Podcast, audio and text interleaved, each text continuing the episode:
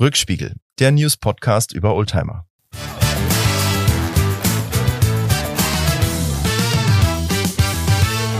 Drei, zwei, eins. Jetzt setzt er mich hier unter Druck. Nein, ja, wir sind schon mitten auf Sendung. Grüß dich, Lars. Heute ohne Intro. Einfach mal ganz spontan haben wir gesagt, jetzt geht's los. Du hast gesagt, 3, sag 2, was. 1 3, und 2, äh, 1. geht's los, genau. Dann ja. geht's los. Ja, Herzlich schön. willkommen, ne? ja, herzlich willkommen. Wir sehen uns live und in Farbe. Wir sind im Podcaststudio in Berlin und ähm, das war uns wichtig, weil herzlichen Glückwunsch zu einem Jahr Rückspiegel. Ich gratuliere dir, Lars. Du hast dich in diesem Jahr wunderbar geschlagen. Bist kein Deut älter geworden und äh, vor allen Dingen, wir machen das immer noch. Wir hatten ja damit gar nicht gerechnet, dass wir wirklich so lange durchhalten. Nee, ein Jahr hatten wir nicht vor. Ich glaube, zehn Folgen hatten wir gesagt oder so. Äh, Nee, doch, du hattest gesagt, in- ein Jahr willst du das machen und dann willst du mal gucken. Ich habe dich nicht so ernst genommen damals, aber Ah, okay. tatsächlich, äh, wir haben es durchgehalten. Also, Ja, man sollte Gratuliere. nehmen. man sollte dich nicht ernst nehmen. Ich Doch, man sollte dich, mich ernst Ich wollte gerade sagen, ich nehme dich ernst, aber sowas von. Nein, Quatsch. Nein, ist schön. Und das hat ja äh, gut geklappt und ähm, äh, insofern, dass es Spaß gemacht hat. Das wollte ich mit gut geklappt sagen. Und ähm, wir finden ja immer wieder auch Zeitschriften, Zeitschriften, die es wert sind zu berichten. Ne? Genau, und vor allen Dingen, was wir festgestellt haben, wir machen das ja eigentlich nur für uns, haben wir gesagt, aber Pustekuchen. Wir haben eine treue Hörerschaft und da möchten wir uns an der Stelle natürlich auch ganz herzlich bei euch zu Hause oder wenn ihr unterwegs seid, wo auch immer ihr uns hört, ganz herzlich bei euch bedanken. Ja. Ohne Dankeschön. euch würde das nur halb so viel Spaß machen, denn wir kriegen tolles Feedback von euch. Allerdings muss ich auch jetzt mal ein bisschen spoilern. Wir hatten dieses Mal einen kleinen Shitstorm, aber da komme ich später auf dich zu. Das fällt mir gerade ein. Wir hatten einen kleinen Shitstorm, richtig. Aber das gehört mit dazu, denn äh, das zeigt uns ja, dass wir gehört werden. Ja. Und wir freuen uns sehr, äh, dass es euch genauso viel Spaß macht wie uns. Und da würde ich vorschlagen, legen wir gleich mal los. Legen wir mal los, jawohl. Wir haben wie immer jeder drei Artikel, ne? drei Zeitschriften. Und ähm, vorweg möchte ich einmal sagen, was mir aufgefallen ist diesen Monat, ich weiß nicht, ob es dir auch so gegangen ist. Ähm, es waren viele Fahrzeuge, die vor kurzem noch ähm, Youngtimer waren, äh, vermehrt Thema.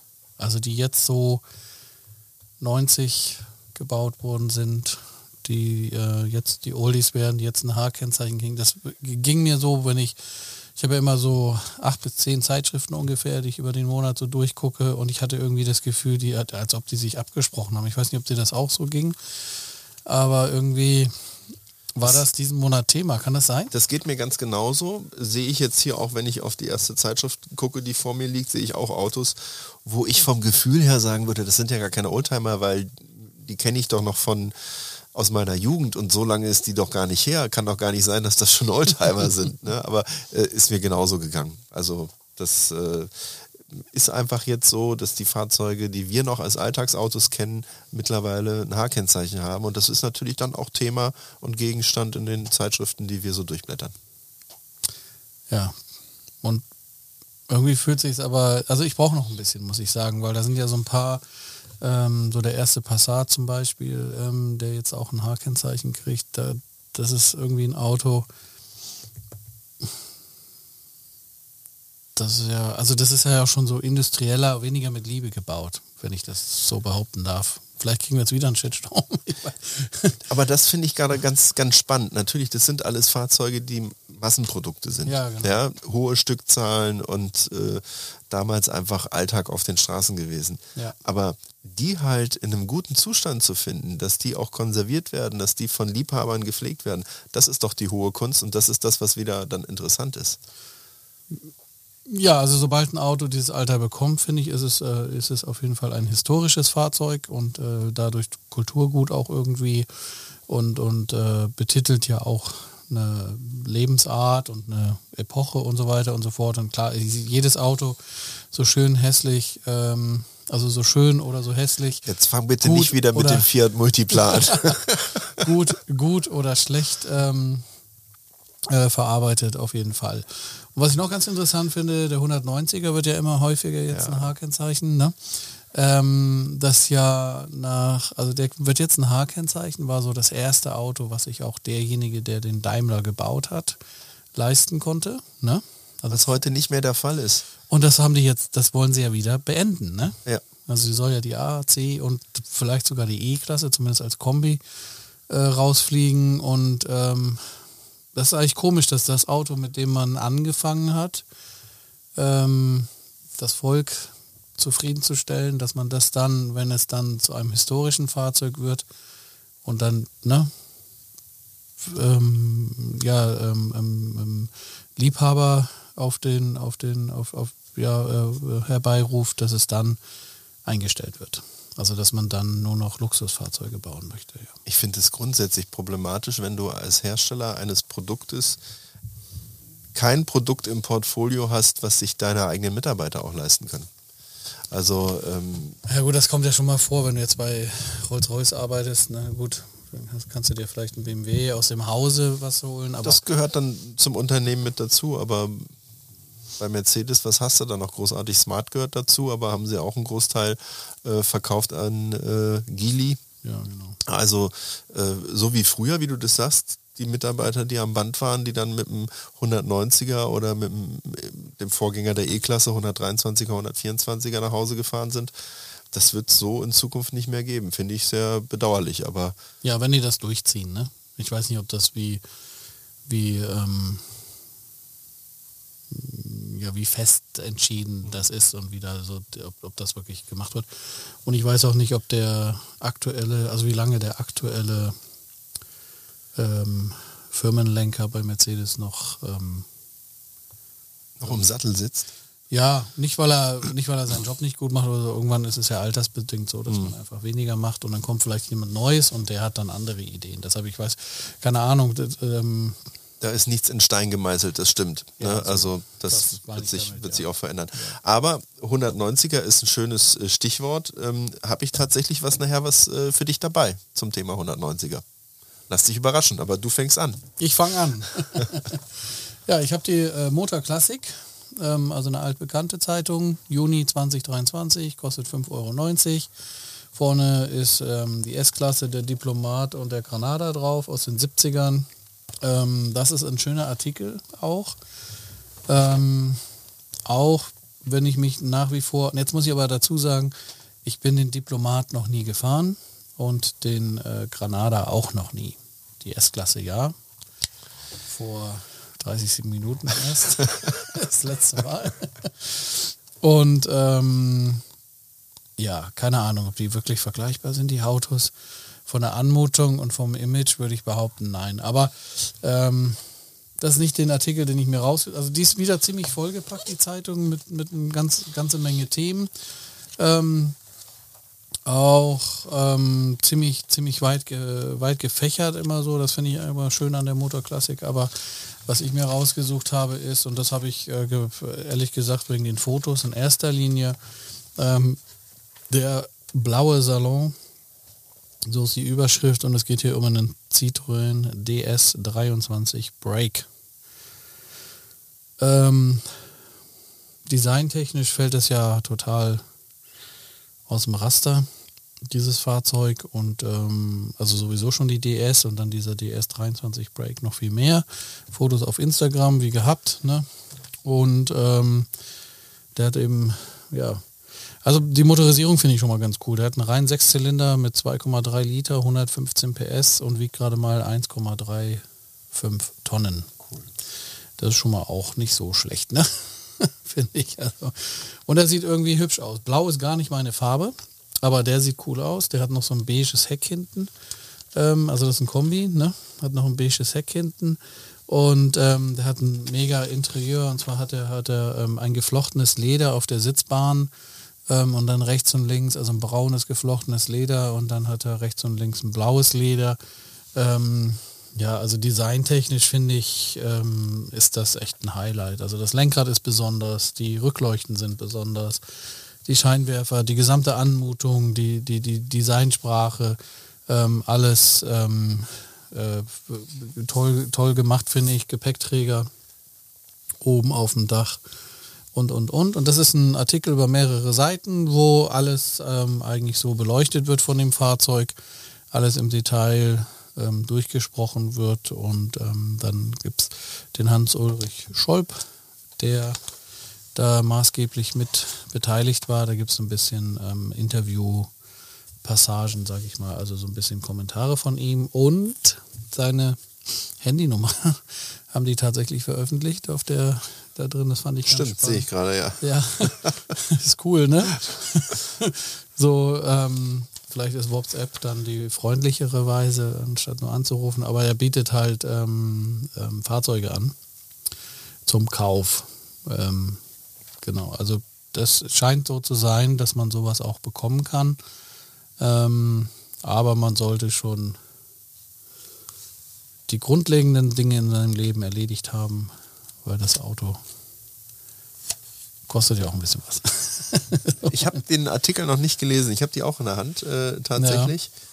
Ja. Äh, aber gut, hier, hier, sehe ich den Preis. 31.000 kostet der. 31.000, ja. ja. genau. Ja, ja, ist jetzt kein, nice, kein, ist kein, ähm, was hatten wir gerade? Rolls-Royce, ne? Ja. Ist ja kein Rolls-Royce, es bleibt ein Citroën. Aber die Bilder sind gut, ne? Auf alle Fälle. Also ich bin super äh, beeindruckt von dem geflochtenen Leder, habe ich so noch nie gesehen. Ich habe ein paar Schuhe, die so geflochten sind, aber äh, als Autoausstattung habe ich das noch nicht gesehen. Ja.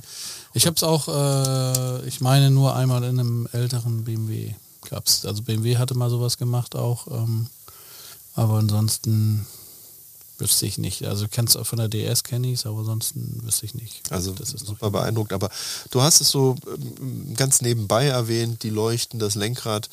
Das Tolle ist ja bei der DS, dass sie diese mitlenkenden Scheinwerfer hatte, die tatsächlich ja. über Seilzüge mitgelenkt. Also die waren mechanisch mit der Lenkung verbunden. Nicht wie das heute halt ist, digital. Ähm, und äh, damit konntest du halt, ich glaube beim Fernlicht aber nur, nicht beim normalen Licht, ähm, die Straße ausleuchten, auch wenn du in die Kurven gefahren bist. Ja.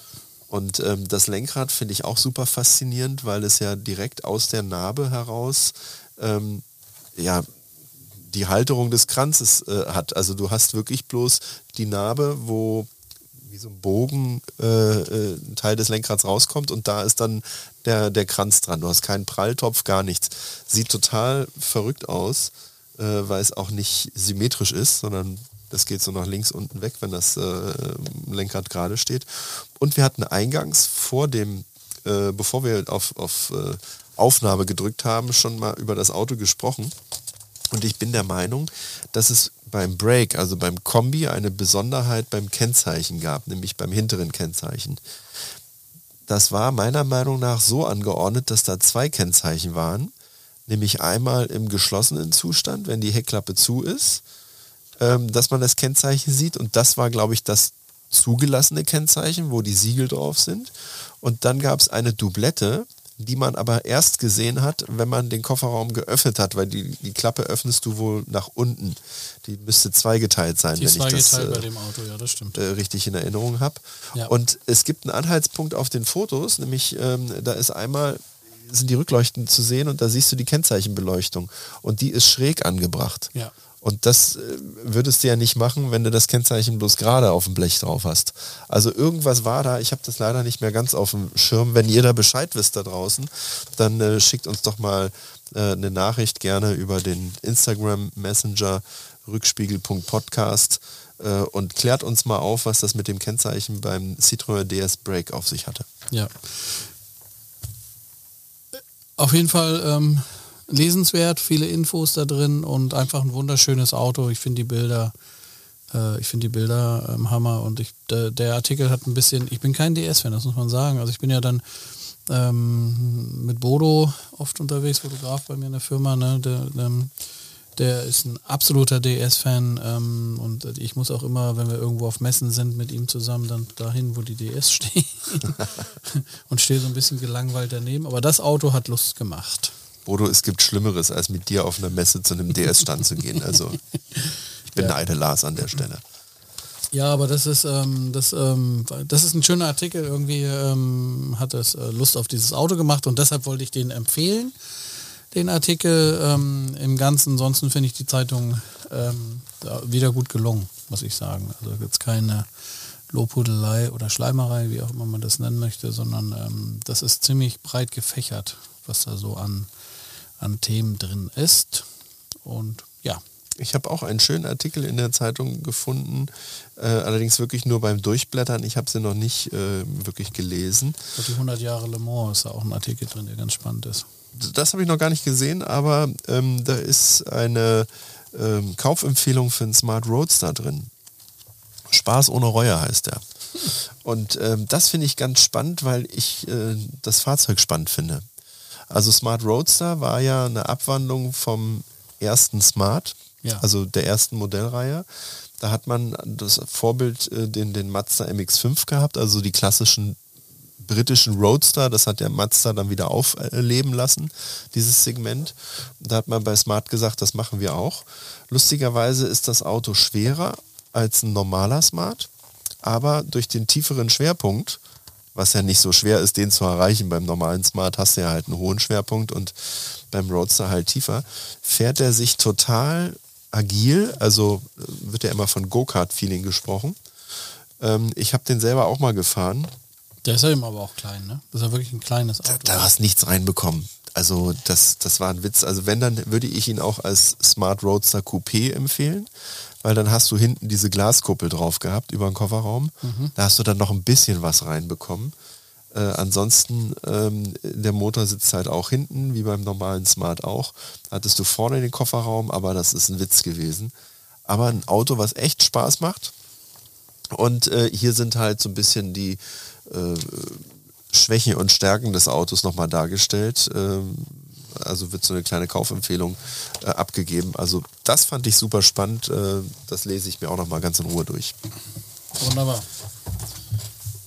So. Was hast du dabei? Ich habe dabei einen echten Klassiker, nämlich die. Warum fange ich mit der schon an? Nee, warte mal, mit der fange ich jetzt gar nicht an. Ich fange an mit der Mercedes-Benz Classic weil ich den Bogen schlage zu unserer letzten Ausgabe, ähm, wo wir unter anderem den Mercedes 600er besprochen haben, den ja. Grosser, ja. der große Mercedes. Und der ist hier auch auf dem Titelbild drauf. Da steht drunter, die Stilikone wird 60. Ganz lustig zum Ausklappen. Und schöne Idee. Äh, schöne Idee. Eine schöne Idee. Ob es eine Stilikone ist, weiß ich nicht. Ich finde ihn sehr schön. es ist das erste Werk von Paul Brack, dem legendären Designer, der nicht nur für Mercedes, sondern auch für BMW und Peugeot später gearbeitet hat. Ähm, der hat zusammen mit Paul Geiger äh, das Design äh, damals gemacht, war seine erste Arbeit und dann später die Pagode, ähm, den, äh, die S-Klasse, den 108er oder auch den Strichachter. Das, was ich gerade sagen wollte, wahrscheinlich ist es eine Design-Ikone, oder wie haben Sie es genannt? Stil-Ikone. Stil-Ikone, weil dann die ähm, Arbeiten danach auch alle erfolgreich waren von dem. Und da ist natürlich eine, Parallel, äh, also eine Parallelität zu sehen, sagt man das so? Also die haben äh, ähnliche Designelemente, diese Fahrzeuge.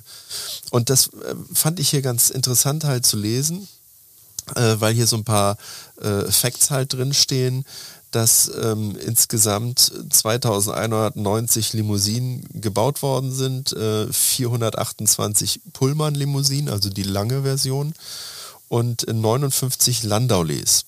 Und Landaules sind ja die Fahrzeuge, wo du ein festes Stahldach vorne beim Fahrer und Beifahrer hast, aber hinten hast du ein Cabrio-Verdeck. Ja. Und dann habe ich hier etwas äh, dazugelernt, das wusste ich für, auch nicht. Für die, die ihre Kinder nicht mögen. Du meinst, weil es so zieht da hinten, weil das nicht so, so angenehm ist zum Fahren. Da kann ich dir aber sagen. Na, das war mal, als meine, äh, als meine große Tochter ganz klein war, wir waren mal auf der Messe, da sagt sie, das ist aber gemein. also die, das, ist, äh, das ist das, was mir dann immer zu diesem Fahrzeug eben einfällt, weil das war so amüsant, da war sie so fünf oder sechs, da sagt sie, oh, das ist ja gemein, die Kinder sitzen im Regen. du kannst ihr sagen, sie wäre in guter Gesellschaft gewesen, weil natürlich nur Staatsoberhäupter oder auch der Papst so ein Auto gefahren haben. Ja, ich habe ihr das dann erzählt und dann sie es immer noch gemein. Aber, aber was ich dazugelernt habe, das wusste ich tatsächlich nicht. Ähm, es gab vom Landaulet eine Variante, die hat sechs Türen. Echt? Also sprich drei Reihen. Hier ist auch ein Bild von dem. Ähm, ist eine ganz tolle Story von diesem Auto. Äh, ich habe das, also den, den Dreitürer oder Sechstürer, den habe ich schon Auch jetzt vor ein paar Tagen erst gesehen. Als Landaulet? Aber noch nie als Landaulet. Das wollte ich gerade. Ah, okay. Sagen. Das habe ich noch nie. Okay. Das habe ich nicht, dass ich wüsste. Also ich kenne jetzt auch die Pullman-Variante gar nicht mit, mit, mit sechs Türen, muss ich sagen. Ähm, ich kannte den immer bloß als, als Viertürer. Aber das äh, Coole ist halt die Geschichte von diesem Sechstürer. Die wird hier kurz erzählt. Zum einen, es gibt, Hat er denn auch zwei Rücksitzbänke? der hat dann noch so eine äh, zweite Rücksitzbank, die wahrscheinlich zum äh, nach vorne klappen war, wie das damals so üblich war. Ähm, aber was ich lustig finde, von diesem Landaulet mit sechs Türen gibt es bloß drei Stück Oh, wurden bloß drei gebaut. Also das ist wirklich was ganz Besonderes und die Geschichte von dem, das möchte ich mal ganz kurz erzählen, ist halt interessant. Der, der dieses Auto jetzt besitzt, der hat das umfangreich restauriert. Der hat nämlich einen Freund gehabt, der ihn Anfang der 2000er, 2007 steht hier, äh, der hat ihn angerufen und hat gesagt, du, ich habe hier ein Mercedes Cabrio mit sechs Türen. Und dann wusste der sofort, das kann ja nur ein 600er Landaulet sein. Und hat er gefragt, wo hast du denn das Auto her? Ja, das hat er von einem LKW-Fahrer abgekauft, der das verschrotten sollte. Was hast du dafür bezahlt? 20 Dollar. Das Auto war damals aber wirklich schrottreif und der hat das hat zehn Jahre gebraucht, um das zu restaurieren. Es sieht perfekt aus und ähm, das ist hier eine super schöne Geschichte, die hier drin ist. Äh, und da gibt es auch noch tolle Bilder natürlich äh, von den 600ern. Also sehr zu empfehlen, Mercedes-Benz Classic. Kriegt man automatisch, wenn man in einem Mercedes-Benz Markenclub ist. Also zum Beispiel Pagodenclub, G-Klasse Club, 107er Club, wie auch immer. Aber kann man sich auch im Abo bestellen. Wir hatten schon mal darüber berichtet. Und jetzt kommt das, was ich dir schon angekündigt habe, nämlich der 190er. Kennst du die Sondermodelle vom 190er, die es in Rot, Blau und Grün gab? ja. Rosso, Verde und äh, wie heißt der andere? Azzurro. Ja. Das waren so die ersten Gehversuche von Mercedes, so Lines einzuführen. Wenn ich jetzt von Lines spreche, dann meine ich nichts Illegales, sondern so Fahrzeugkategorien sozusagen. Ja, ja, die wollten, genau, die wollten da eine andere Zielgruppe erreichen, ja. Genau. Und, haben auch, du hast, ich sehe es ja auch gerade, das ist, äh, wollte ich gerade sagen, also die hatten ja dann, dann auch im Innenleben teilweise unterschiedlich farbige Sitze oder spektakulär. Wirklich spektakulär. Also es fängt damit an, dass jede Farbe eine bestimmte Motorisierung hatte. Der Azzurro war immer der 2,3 Liter. Der Verde war der Diesel 2,5 Liter und der Rosso war immer der, äh, das Einstiegsmodell der 1,8er. Die Außenfarbe unterschied sich halt entsprechend. Ne? Azzurro blau, Verde grün und Rosso rot. Und innen drin hatten sie auch eine außergewöhnliche Ausstattung, die du so nicht bekommen hast. Der Azzurro hatte schwarze Ledersitze, aber die Keder war bei jedem Sitz andersfarbig. Also eine Keder rot, die andere gelb, dann hinten war blau, glaube ich. ja, na blau und Blau und grün. Blau und grün, glaube ich, aber es war, also der Keder war andersfarbig, das sieht man jetzt hier auf dem Bild nicht, aber und ähm, dann das obere Teil am Rücken war auch, War auch- in der Kederfarbe, genau. Genau. Und ähm, alles Sportsitze. Da hast du im Lenkrad auch nochmal die Farben und da sieht man es dann übrigens. Also du hast grün, rot, blau und gelb. Äh, entsprechend der, der Sitze. Dann hattest du den äh, Verde gehabt. Der Verde total extravagant, hatte gepunkteten Stoff gehabt und zwar in den Türverkleidungen schwarz mit grünen Punkten. Die Seitenwangen von den Sitzen ebenfalls schwarz mit grünen Punkten und die Sitzfläche selber war dann genau umgekehrt, also grün mit schwarzen Punkten. Wie so ein Dalmatiner auf Drogen. und dann, was ich super spektakulär fand damals, und da sage ich dir jetzt schon, wirst du keine Ersatzteile mehr bekommen. Das Holz, was dort verbaut war, war Vogelauen, Vogelauen Ahorn grün. Vogelahorn, ja, okay. Also grün eingefärbtes Holz. Ne? Wirst du heute nicht mehr als Ersatzteil kriegen. Wenn, wenn du so ein Auto hast und das geht kaputt, musst du dir was einfallen lassen Ja, nachbauen, ne? nachbauen. Sah spektakulär aus. Und dann gab es den ähm, Rosso, der hatte die äh, normalen Sitze, aber mit einem typischen 90er Jahre abgefahrenem Muster, was ich gar nicht beschreiben kann, äh, mit rot, grün und gelben Akzenten. Ja, aber das war so ein zackiges Muster, also so ein bisschen wie Pepita, ne? Aber wenn man das so sagt, äh, dann hat man, glaube ich, ein falsches Bild im Kopf. Nee, weißt du, warum mich das gerade erinnert? Das erinnert mich an Minecraft, dieses äh, Computerspiel, wo doch alles so ja, ja, sehr äh, Ja, Minecraft rudimentell. Ja, also Minecraft-Design. Und dann knallrote ähm, äh, Fußmatten dazu. Also richtig cool. Ich habe mich sehr gefreut, als ich das gesehen habe, ähm, weil ich diese Fahrzeuge tatsächlich Ich glaube, wir haben, glaube ich, jetzt, also jemand, der das Auto noch nie gesehen hat, der hat jetzt wahrscheinlich ein völlig. Wie komme ich jetzt an die Zeitung, wenn ich nicht im Club bin? Die kannst du dir im Abo bestellen. Äh, da muss ich kurz blättern, um auf die richtige Seite zu kommen. Abonnement. Aber wir werden ja, äh, wir machen ja Fotos. ähm, Ja, pass auf, ich kann's auf dir so- Instagram, da werden wir die äh, Interieurbilder einmal. Ich kann es dir sagen, vier Ausgaben, zwei pro Jahr, zum Vorteilspreis von nur 20,80 Euro bequem nach Hause schicken. oh, das ist aber nicht teuer. Nee, und das ist ein hochwertiges Magazin. Also ja, das, das, wollte ich gerade sagen. haben das wir schon ja, mal gesagt. Ja, ja, ja. Und es gibt ein kostenloses Probeexemplar, was man bestellen kann. Also guckt einfach mal nach bei ähm, mbclassic.zenit-presse.de oder ihr fragt einfach mal bei Mercedes nach. Mercedes-Benz Classic. Das findet ihr auf der, auf der Homepage von denen. Wenn man das ja, googelt mit Sicherheit. Und ich fand das halt äh, so toll, diese, diese 190er, um da noch ganz kurz drauf zurückzukommen, weil das so Mercedes atypisch war. Das fing ja mit dem 190er grundsätzlich an, dass es ein Auto war, was Mercedes selber gar nicht am Anfang haben wollte. Ich kann mich daran erinnern, dass äh, es bei den Vorständen die Diskussion gab, dass ein 190er nicht im gleichen Showroom stehen darf wie eine S-Klasse. Da haben die gesagt, das muss räumlich voneinander abgetrennt sein, wollen sie damit eigentlich nichts zu tun haben. Dass das Ding aber so ein Erfolg geworden ist und letztendlich in der C-Klasse gemündet äh, ist, das, das haben die nicht abgesehen. Ne? Und ähm, die haben halt dann mit diesen Sondermodellen sich halt ausgetestet, äh, um zu gucken, was geht. Und lustigerweise, damals waren das Ladenhüter. Die konnten die nur schwer verkaufen zum Schluss. Und äh, jetzt sind das ganz gefragte Sammlerstücke. Also ist auch eine tolle Geschichte von dem, der die hat. Der hat nämlich alle drei, äh, äh, die hier auch vorgeführt werden. Das ist ein Sammler aus Frankfurt. Und schöne Geschichte. Also äh, wer sich das mal anschauen möchte und auch viele andere tolle äh, Stories von Mercedes hier, einfach mal Mercedes-Benz Classic Ausgabe Nummer 66 1 2023. Ich habe die frisch aus dem Briefkasten gezogen. Sehr gut. Up to you. Ja, jetzt bleiben wir so ein bisschen bei Mercedes, komischerweise. Ähm, und sind doch nicht bei Mercedes. Herzlich willkommen beim Mercedes Podcast. Nee, ich habe die, also ich habe die Youngtimer. Ich habe noch eine Zeitung dabei, die kannte ich nicht. Aber haben wir wieder was Neues was für unsere Zuhörerinnen und. Zuhörer. Ja, genau. Aber das war so plakativ, äh, das äh, habe ich mir dann nochmal gekauft. Aber jetzt sind wir bei der Youngtimer, 5,70 Euro in Deutschland und äh, die ist ja, das ist ja, die ist ja von der Motorklassik auch. Äh, Ausgabe Mai, Juni. Ähm, auch da wieder diese Auffälligkeit, dass die Autos so aus den, also die noch vor kurzem Youngtimer waren, ne? Sind da irgendwie so, aber das gut, das ist ja auch eine Youngtimer-Zeitung. Aber da gibt es einen Artikel, wo ich hängen geblieben bin. Äh, wir können auch anders, heißt die Überschrift und ähm, die und die, also der Subtext dazu oder wie auch immer der Titel darunter. Ach ja, der ewige Mercedes W124.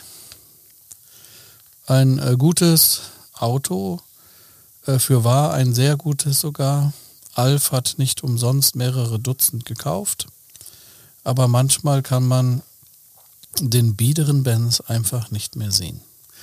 Das finde ich jetzt nicht so. Finde ich auch Auch nicht vor absolut dem. Hintergrund, dass ähm, das W124 Clubtreffen in zwei oder drei Wochen in Einbeck stattfindet äh, und ich da auch sein werde. Ich habe keinen W124, aber ich habe eine Mitarbeiterin, die hat einen W124 äh, T-Modell, also Kombi. Boah, gefragt. Schalt, Schalt, Sehr Schalter. gefragt. Schaltwagen. Trotzdem sehr gefragt. Also Autos mit äh, 200.000, 300.000 Kilometern auf der Uhr äh, kriegst du immer noch Na, nicht er- für unter 10.000 Euro. Ich glaube nicht, dass er so viel runter hat. Die wohnt jetzt da, das sind keine großen Reisen. Also ich meine, wenn ich sie richtig verstanden habe, ist, äh, sie haben, die haben den gekauft.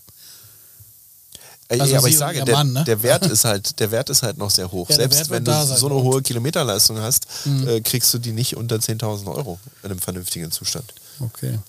Aber was meinen die mit, wir können auch anders? Die haben ähm, dann versucht, in dieser Zeitung äh, Vergleichsfahrzeuge herbeizuziehen. und haben die dann ähm, einzeln aufgelistet. Und das finde ich ganz spannend. Da sind immer zwei Fahrzeuge pro Seite, ähm, wo dann kurz was dazu geschrieben ist. Und dann, ähm, ich kann die ja mal kurz durchgehen, dass man so ein bisschen, da, ja, ich weiß nicht, ob das dann immer so funktioniert. Also, aber ich finde die Idee ganz schön. Also das ähm, von dem ähm, Redakteur, der das hier geschrieben hat, ich fand die Idee ganz gut. Ähm, also die haben einen Volvo 760 GLE, das ist der mit dem ganz harten, Ganz eckig. kranken, eckigen Hintern als Beispiel dazu genommen. Und das nächste Auto ist dann ein Lancia Kappa 2,4. Oh, auch schön. Ja, auch irgendwie schön. Ja. Aber ich weiß halt nicht, ob das wirklich dann so ist das, ist das die echte Alternative? Ich weiß es nicht. Das nächste war ein Chevrolet, also ein Chevy Impala.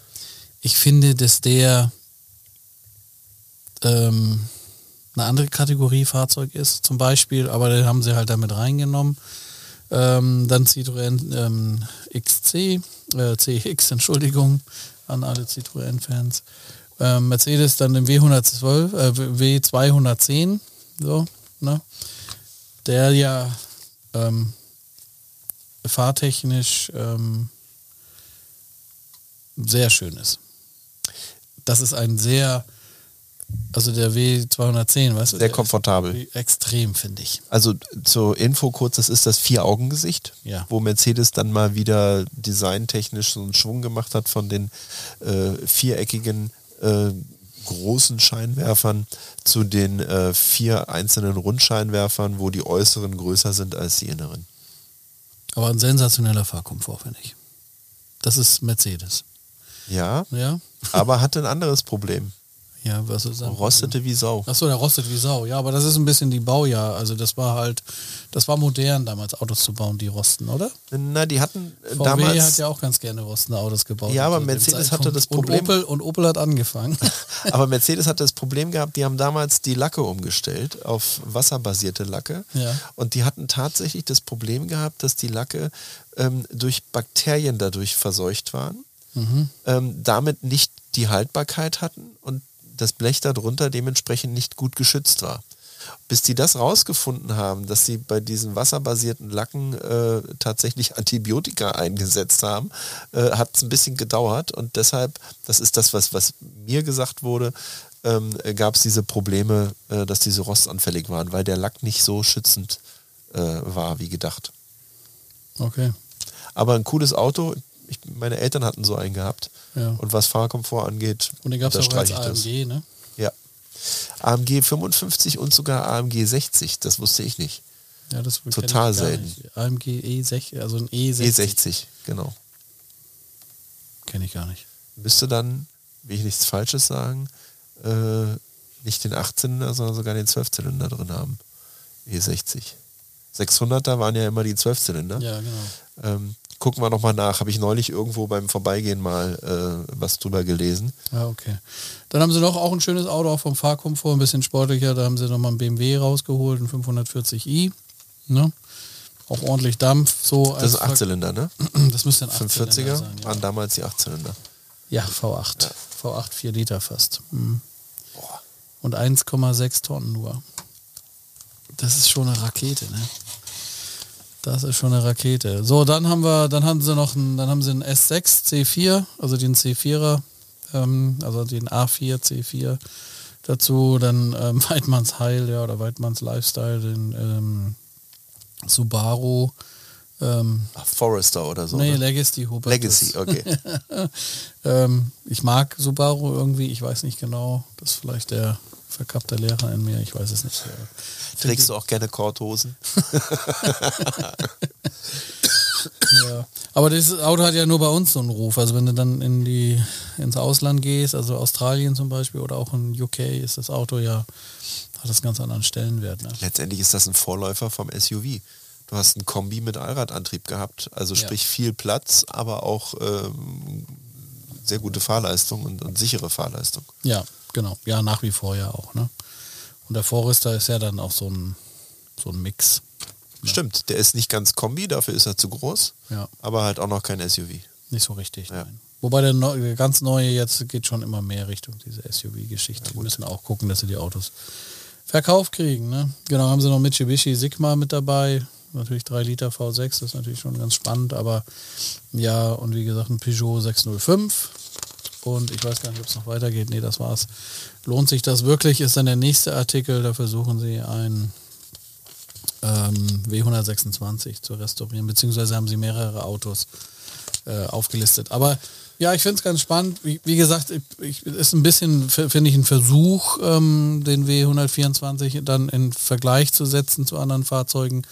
Das passt da nicht immer so ganz. Aber was ich ganz spannend finde, ist, dass das halt so eine ähm, Fahrzeuggröße ist und auch preislich sind die alle mehr oder weniger äh, identisch und auch, ähm, ja, also mehr oder weniger, vielleicht manchmal auch ein bisschen weniger, aber ähm, alles, die sind ja alle nicht so super teuer, diese Fahrzeuge, die jetzt da vorgehen. Also die, ne, wenn man hier die Preise sind wir dabei, also die sind irgendwie zwischen 5.000 und 15.000. Ähm, und das eine oder andere wird auf jeden Fall ein ähm, äh, also sehr begehrte Fahrzeuge werden. Ne? Der Chevy Impala vielleicht weniger, aber. Welchen siehst du denn als Alternative zum 124er?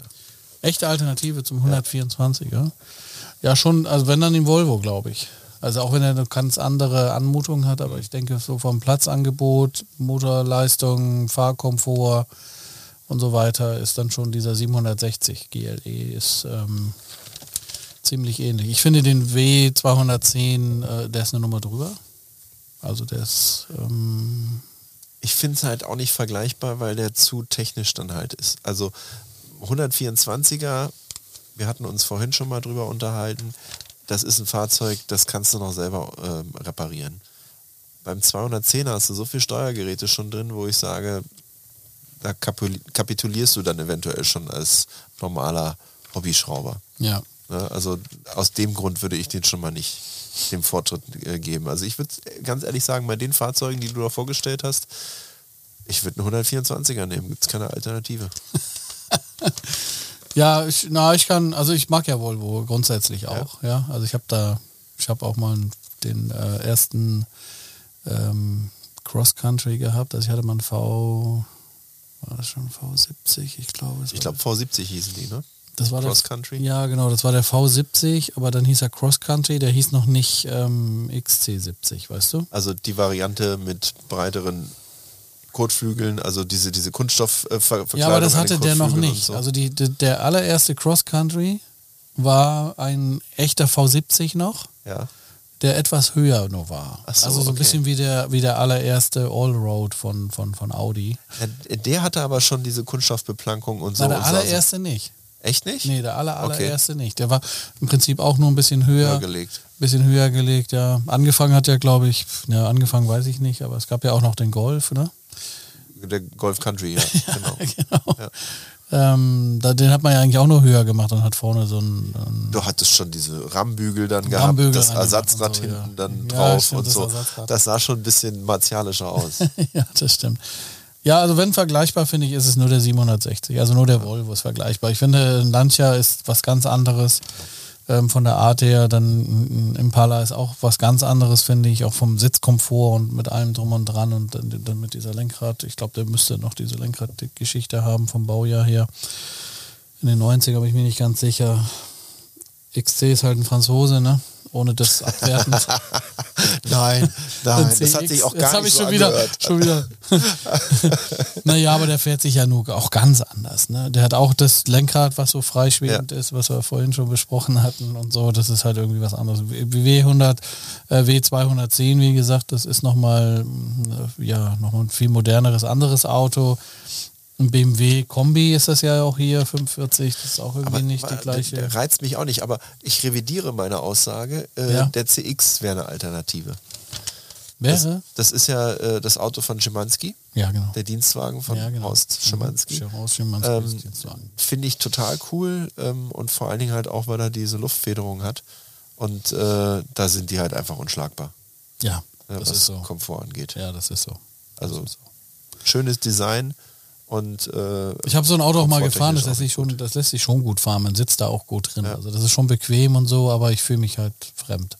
Aber das ist auch, wenn du sagst, man sitzt bequem, du sitzt da wie auf dem Sofa. Ja. Ne, das ist jetzt nicht so, dass du sagst, das ist Autogestühl, äh, sondern das, das ist wie, wie ein Lounge-Sofa. Ja, das ist ne? ein Reisefahrzeug ja. auf jeden Fall, ja. Ja, eig- aber alle, äh, also Citroëns dieser Art, finde ich, sind hervorragende Reisefahrzeuge. Wahnsinn mal. Also es Ja. gibt ja nichts Vergleichbares mehr von Citroën.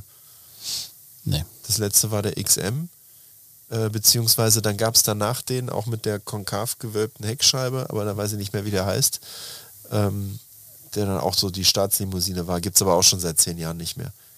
Der hatte so ein bisschen diese Linie vom, vom CX auch gehabt.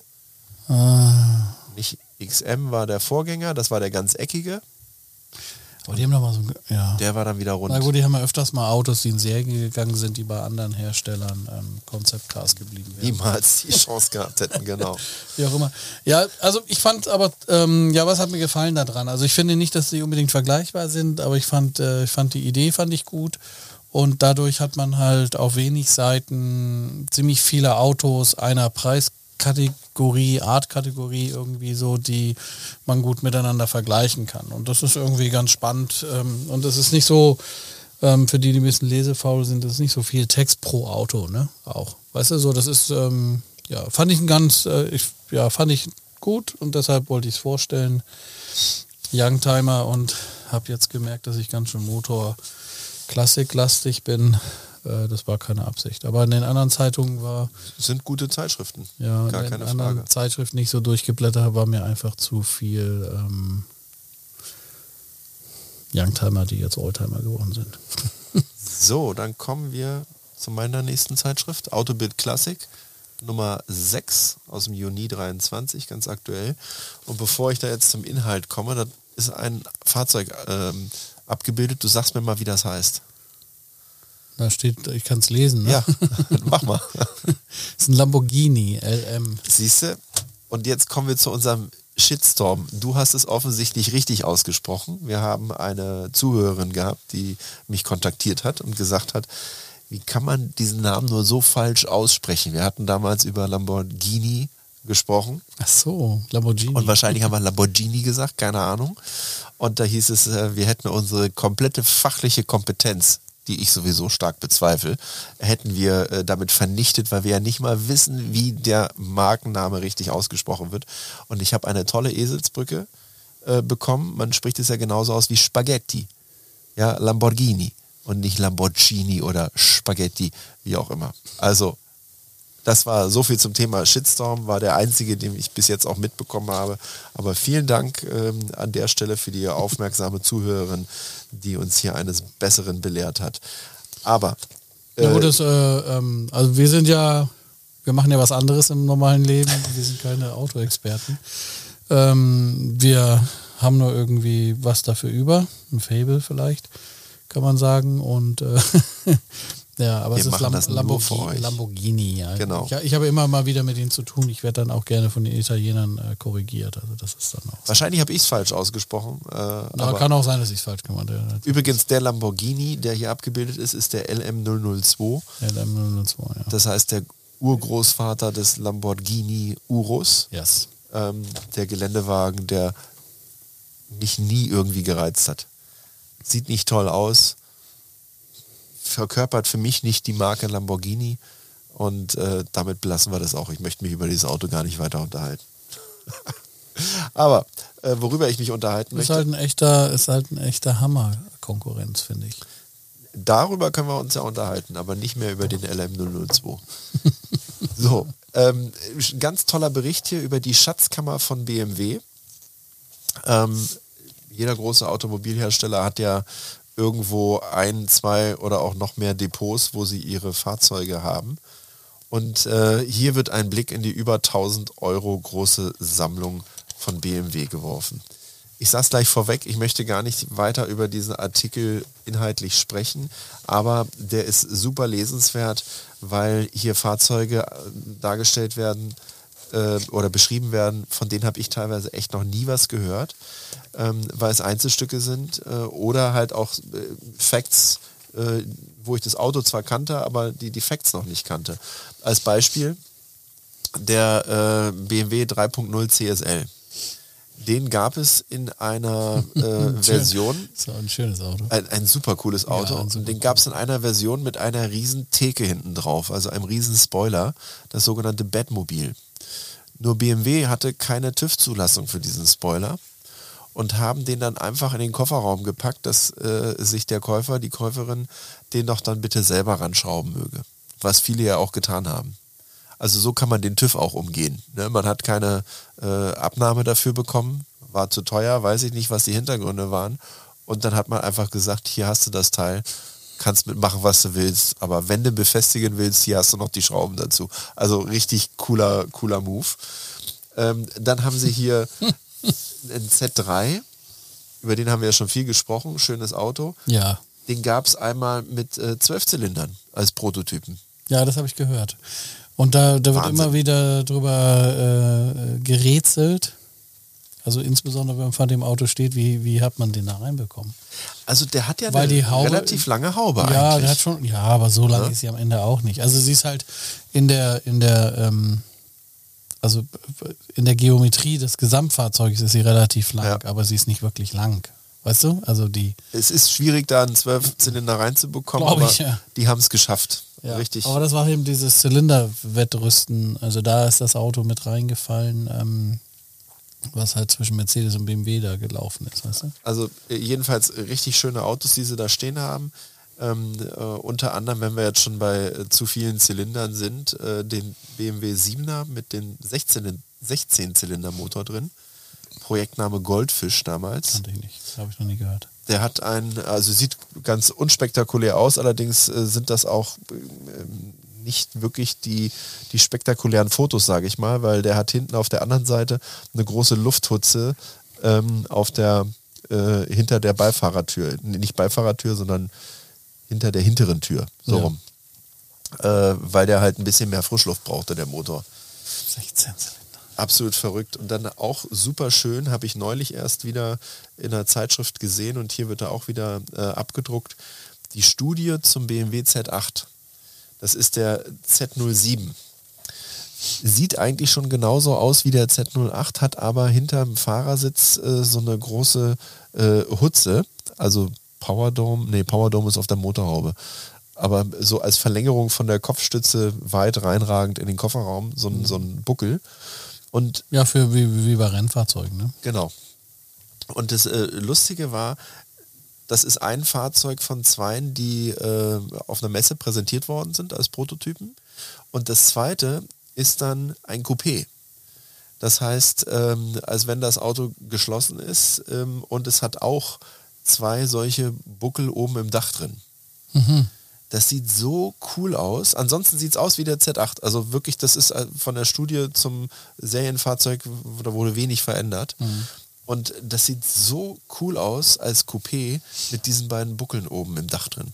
Also man hatte das ja früher bei Rennwagen gehabt. Ich mag ja Beispiel- den Z8, habe ich ja auch in dem, in dem Jahr, wo wir es zusammen machen, glaube ich, schon ein, zwei Mal erwähnt. Äh, Also seiner Zeit, vor. seiner Zeit voraus und so weiter. Das ist schon, finde ich schon ein cooles Auto. Das ist ein Ja. super Auto. Ja. Und das mit dem Buckeln im Dach, das kenne ich zum Beispiel vom Ford GT40. ja, der hat das auch. Der hat das auch, weil die mit den Helmen sonst nicht reingekommen wären. Wenn die Das da in Le? Mans gefahren sind äh, oder überhaupt Rennen gefahren sind, hatten die keinen Platz für einen Helm. Ja, ich hätte gedacht, das Aerodynamik-Gründe Nee. sind das.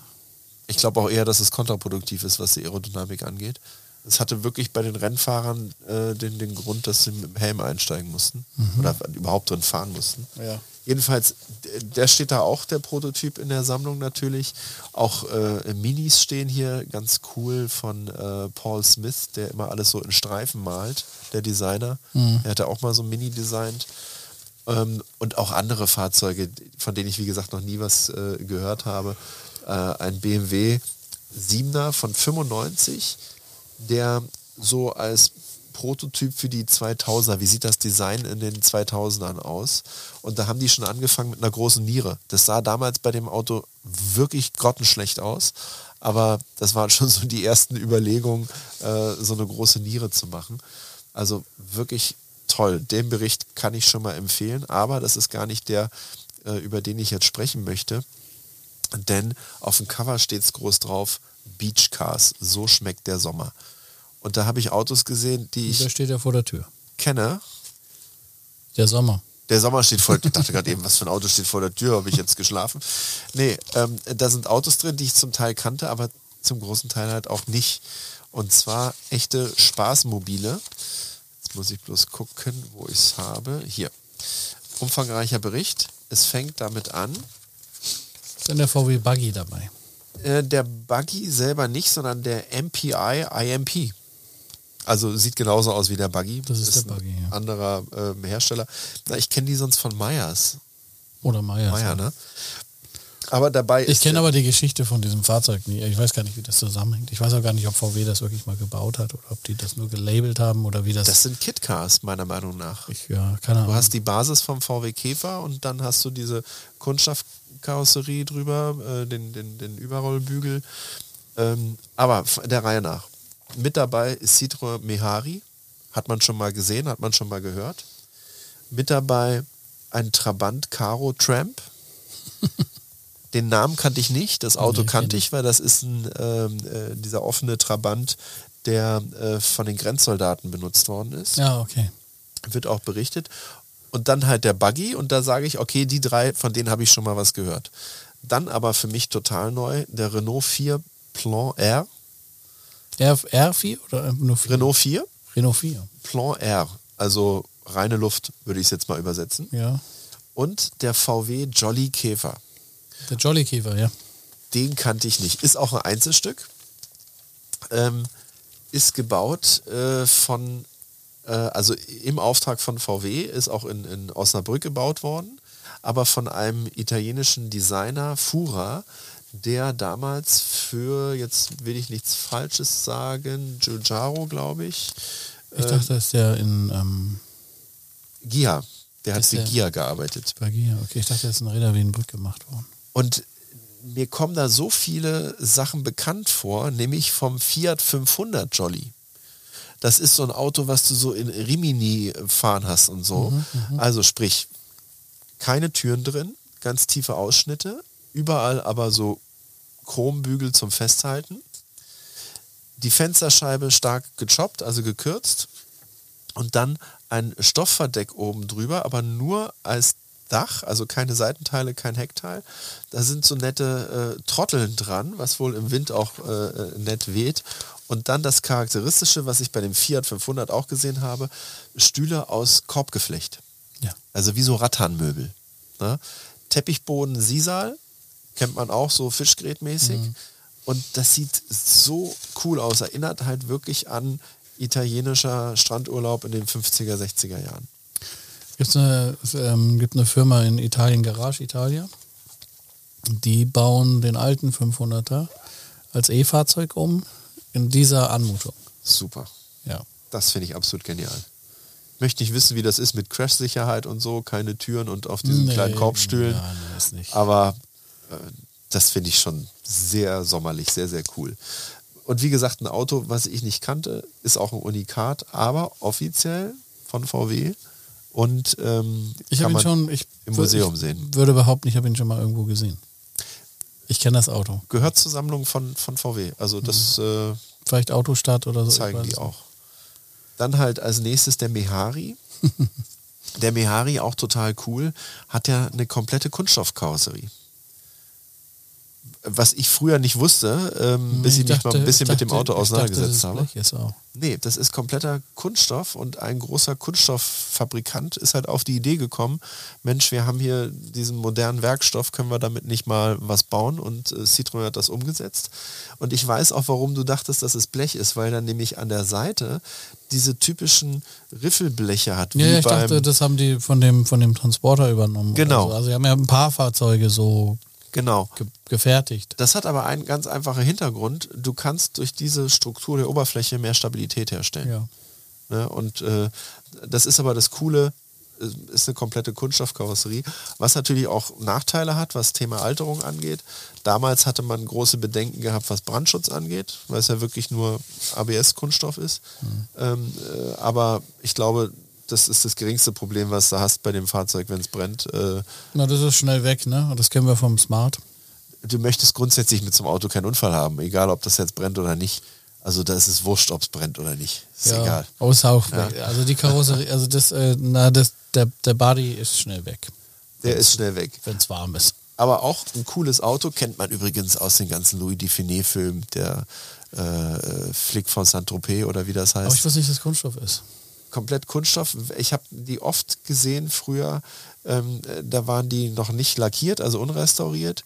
Und da hast du richtig gesehen, wie da so Spider-Cracks überall drauf waren. Also wie das richtig mhm. gealtert war, das, mhm. der Kunststoff. Ne? Aber der hier tipptopp gemacht.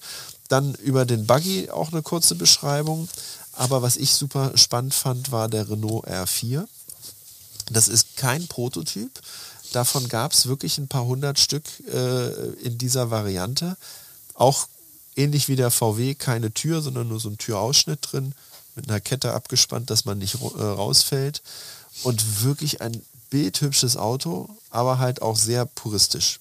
Also du bist den Elementen da ausgesetzt und ähm, Komfort würde ich jetzt mal bestreiten, dass er den gehabt hat. Und äh, zu guter Letzt der Trabant Cargo Caro Tramp. Und das war so das letzte Aufbäumen von Trabi, ähm, äh, dass sie halt noch gesagt haben, wir haben hier was Besonderes, was ihr so am Markt nicht findet. Und da haben sie halt das Militärfahrzeug genommen, haben da einen großen Überrollbügel drauf gemacht, wobei das ist ja kein Offroad-Fahrzeug, also der hat weiterhin Frontantrieb und ähm, äh, damit kannst du keine Bäume ausreißen. Aber er sieht halt sehr Offroad-mäßig aus. Hat auch schon den vier, Vierventil-Motor äh, drin, also kein Zweitakter mehr. Ähm, Viertakter so rum, nicht Zweitakter so rum. Ähm, und äh, trotzdem war kein großer Erfolg, aber ich kenne Leute, die haben sich das damals tatsächlich weggestellt und als Sommerfahrzeug absolut cool.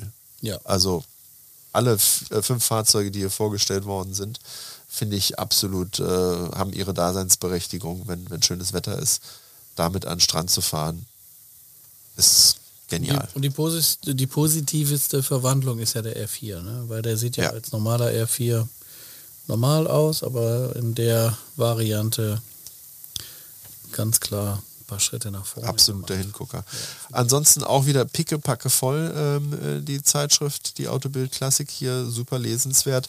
Und was ich ganz nett fand, selbst hier bei der Klassik machen sie halt auch mal so Produkttests und haben hier äh, Felgenreiniger getestet. Und das finde ich äh, viel wichtiger als ähm, bei einem Alltagsauto, hier auch mal wirklich zu gucken, wie ähm, gut reinigen die denn, gerade was, was alte Felgen angeht. Ne? Also du willst ja da nicht, dass die beschädigt werden durch einen Felgenreiniger. Und das fand ich wirklich ganz hilfreich.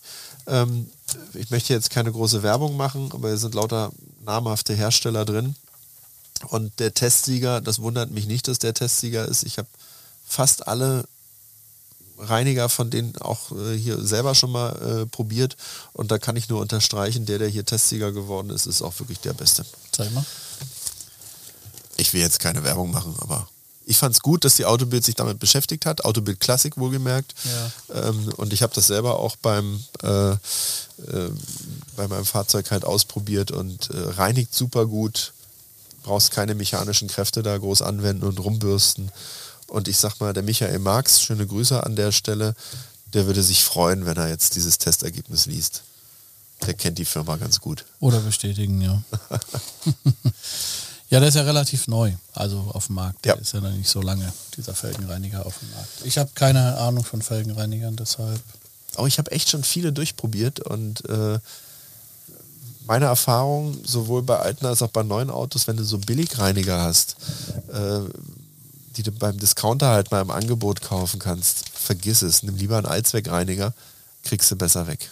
Ja. Ja, also fand ich gut, dass sie halt auch so einen Praxistest drin haben, dass sie sich solcher Themen annehmen. Äh, sehr, sehr gut. Ja, ich habe da auch andere bekannte Produkte gefunden in der ja, Zeitschrift. habe ich auch gerade entdeckt, ja. Wollte ich dir daher auch noch zeigen. Also äh, da ist ein Artikel drin äh, über die Fahrzeugaufbereitung von außen, von innen, äh, Politur, äh, Fenster polieren, Dellen ausdrücken, aber auch Innenraumpflege. Und äh, ich kann das guten Gewissens sagen, die Produkte, die da verwendet werden, äh, funktionieren wirklich sehr, sehr gut, ohne dass ich jetzt hier Schleichwerbung machen möchte. Aber gibt ganz tolle Produkte, die da genannt werden. Geht glänzend auch geizig, ja. Bisschen plakativ, ne? Aber guter, gut. Schöne, die ist ganz schön dick, ne? Das ist immer so bei der Autobild-Klassik. Da wird wirklich, du kriegst, die kostet ähm, 5,90 Euro. Du kriegst wirklich, wie ich finde, viel für dein Geld. Und du hast vorhin gesagt, du hast eine Zeitung gehabt, äh, viel Bilder, wenig Text. Finde ich manchmal auch ansprechend. Ich finde es auch vor allen Dingen legitim. Und hier ist es ähm, der absolut ausgewogene Mix. Also hier hast du total viel Information, äh, aber halt auch tolle Bilder. Und eine Sache übrigens noch, äh, weil ich gerade durchgeblättert habe, äh, die Youngtimer, von denen du gesprochen hast, die für uns gar nicht wie alte Autos äh, äh, uns vorkommen. Peugeot 205 äh, wird hier verglichen mit dem Fiat Uno 55S. äh, Autos aus meiner Jugend, wo ich halt sage, das kann auch gar nicht sein, dass die schon H-Kennzeichen haben. Und es schließt sich der Kreis. Hm. Weißt du, wer den Innenraum des Peugeot 205 designt hat? Nein, sowas weiß ich, sowas weiß ich nicht. Paul Brack, der den 600er gemacht hat, die Pagode, den BMW E21, den, den 5er, der hat auch bei Peugeot dann den Innenraum gemacht. E21 finde ich. Wir haben hier so einen roten Faden hier bei uns. Dreier, ne? Super, genau. Der erste Dreier, der, der erste Dreier, ja. Ein sehr cooles Auto, finde ich. Bin ich mit groß geworden. Außen beige und innen grüner Kord. Warum soll es dir besser gehen als mir? 145er Volvo, ne? also Kombi in Orange. Sehr schön. Ja. Auch Kord oder? Na, ich weiß, Interieur weiß ich ehrlich gesagt nicht mehr. Achso, außen orange. Außen orange, ja. Achso, ich dachte innen orange. Nein, außen Okay, außen orange, auch gut. Außen orange, ja, 145er, außen orange. Interieur weiß ich nicht mehr. Wahrscheinlich braun, Dunkel, oder? Nee, war irgendwie. Pff, orange und braun matcht doch immer gut. Ich weiß nicht mehr Stoff oder Leder, das weiß ich ehrlich gesagt nicht mehr. Komischerweise. Das weiß ich nicht mehr. Aber der war auf jeden Fall orange. Und ähm, sehr zuverlässig und da kommt auch so ein bisschen, glaube ich, meine Volvo. Affinität her. Ja. Wobei ich kein Volvo habe, aber Vielleicht kommt da meine Affinität zu Paul Brack her, weil ich in einem E21 groß geworden bin. Und ich wusste nicht mal, dass der das Auto gemacht hat. Aber ich fand das immer vom Design her, der hat ja diese Haifischnase. Ja, also wenn du von der Seite cooles, guckst, das ist ein sehr cooles Auto, finde ich, ja. Richtig cool designt. Ja. ja. Der E30 ist ja, ist ja beliebt wie, wie Bolle, ne? Ja. Aber das eigentlich ist, auch ist cool. ist ein cooles Auto, keine Frage, aber eigentlich ist der E21. Der ist hübscher. Hübscher, ne? Ja. Der ist genau. hübscher, genau, ja. das finde ich auch.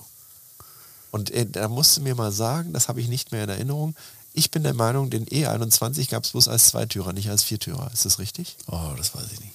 Ich glaube, den gab es immer nur als Zweitürer. Das weiß ich nicht. Wer das weiß, kann uns gerne mal schreiben an rückspiegel.podcast. Ich kenne jemanden, der das bei weiß. Instagram. Na, dann fragen wir ihn. Weil ich habe ja mal, ähm, ich habe mal ähm, ja eine YouTube-Serie gemacht zu Besuch. Ja. Und da haben wir einen jungen Mann besucht, super sympathisch, hier in Berlin der ein E21 hat. Und äh, der war ein totaler Nah. Hausaufgaben für nächstes Mal, den müssen wir fragen. Den müssen wir fragen. Gut.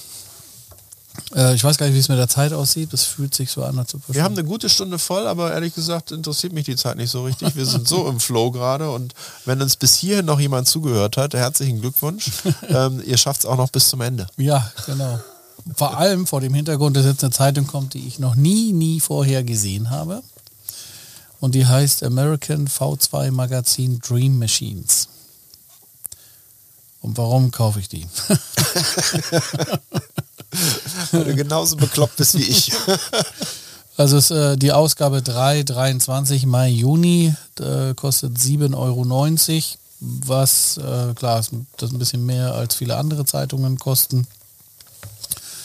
Die ist aber ganz schön vollgepackt. Also da ist wirklich viel drin. Wer, ähm, also es ist eine Motorradzeitung, ne?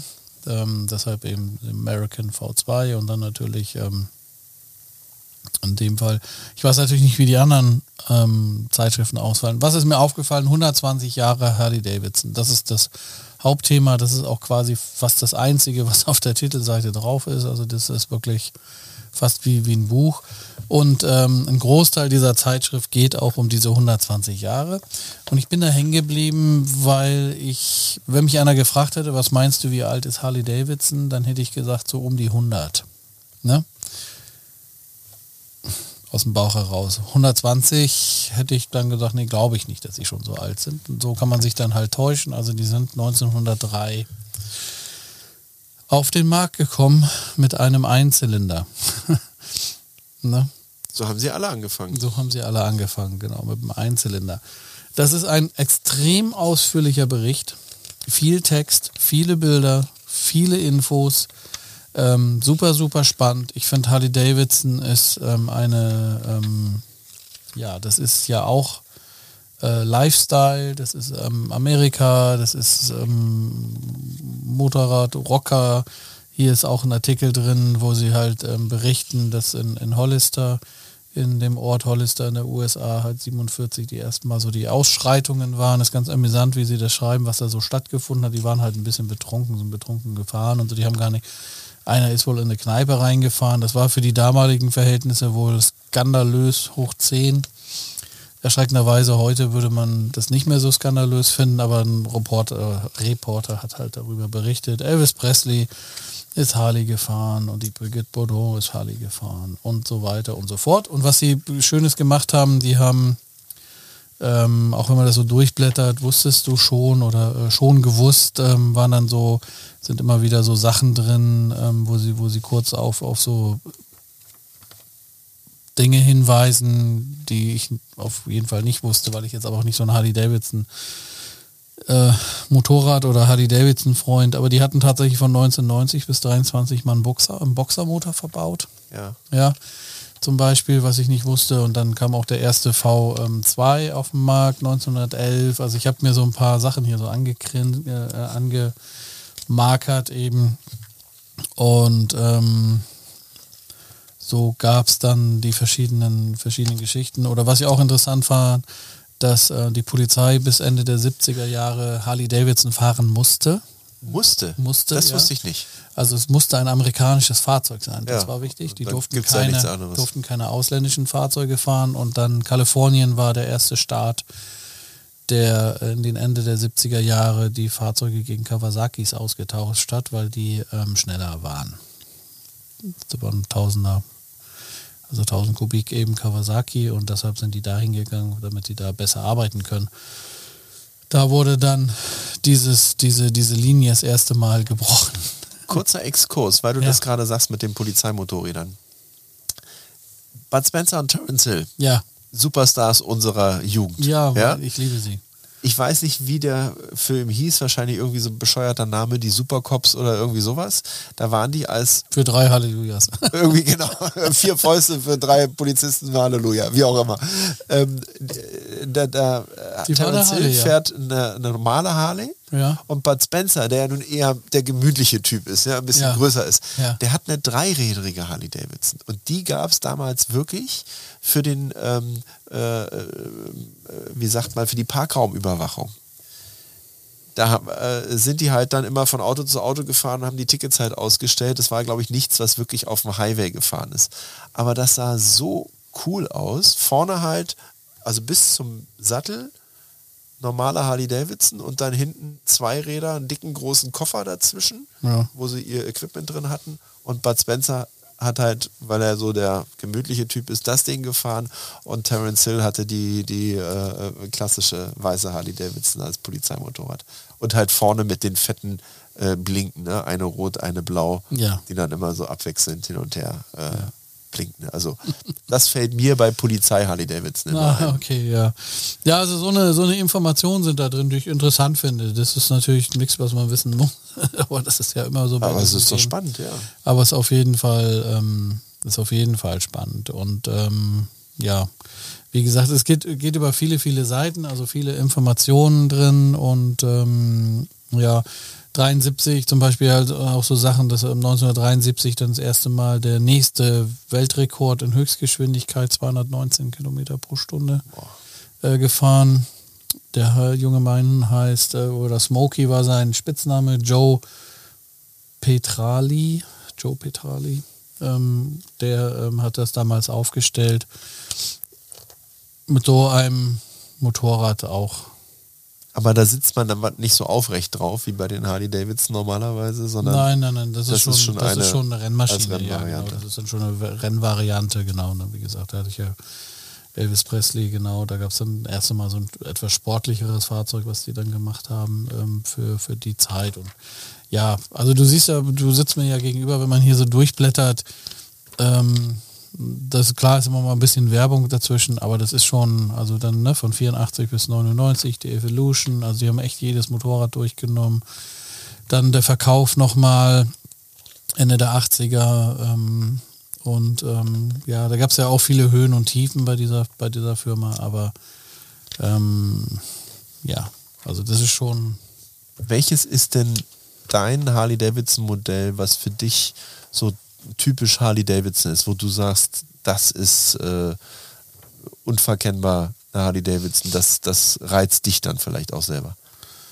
Ah, ich glaube, ich kenne nicht, ich kenne nicht genug. Also Fatboy ist schon natürlich sowas, was halt auch bekannt ist, aber ich glaube mehr, weil ich ja auch in der Zeit, wo, wo ähm, Arnold Schwarzenegger halt Terminator, sehr, genau. Terminator, ja genau, ziemlich, äh, ziemlich bekannt war. Ansonsten finde ich schon auch ähm, so eher die Modelle aus den 70ern ähm, für mich typisch Harley Davidson irgendwie so. Also was, wenn man jetzt das Bild hier mit dem Polizisten sieht, das finde ich schon sehr ähm, das geht ja aber in Richtung Fatboy.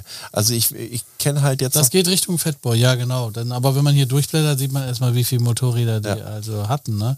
Also die Flathead ist halt auch eine, auch eine sehr typische Harley, finde ich jetzt hier. Ne? Die Flat, wie heißt die Flathead K? Ähm, ja, gut. Ich finde halt, wenn du an Harley Davidson denkst, denkst du erstmal an Shopper. Ja. Also elend lange Gabel und so eine komische Sitzposition wie der Affe auf dem Schleifstein. Aber das ist so für mich so hier, wie, wie, wie heißt das denn? Ähm, äh, Born to be Wild. Äh, der, der Filmklassiker, ja. Äh, ja, aber das sind halt so schon so, aber das sind ja auch dann so 70er Jahre Harley. umgebaute Harleys oder wie auch immer. Ne? Ja, aber so. das ist so das, was ich so ursprünglich mit Harley halt. Ähm nee, ich habe eher so ähm, eine dicke Maschine. Das sind die, die ich schöner finde. Also gerade die Fatboy, bei der finde ich ein, ein Detail schön, was wahrscheinlich jeder Motorradfahrer würde mich jetzt auslachen, aber die hat ja Scheibenräder. Ja. Die haben keine Speichen, sondern so Aluscheiben sozusagen. Mhm, genau. Das finde ich so schön. Ähm, und natürlich auch so dieser breite Tank und dass du da halt auch mit den Armen so weit auseinander am Lenker halt bist. Das finde ich total ansprechend. Während hingegen so eine Sportstar äh, eher sowas ist, da sage ich mir, kann auch ein BMW Logo dran sein. Ja, es ist eine moderne Maschine. Das reizt mich nicht so. Aber äh, was ich persönlich schön finde, ist die Fatboy und woran ich als erstes denke bei Harley Davidson sind tatsächlich die Shopper. Mhm.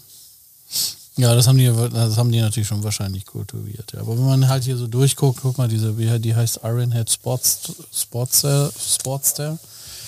Ah, das cool. ist halt schon so eine aber das geht halt in Richtung ähm, Fatboy vorne mit dem mit der Gabel, wo der Einzelscheinwerfer ja, so drauf ja, ist. Ja. Ähm, das sind schon coole, sind schon coole Motorräder. Das ist dann hier was.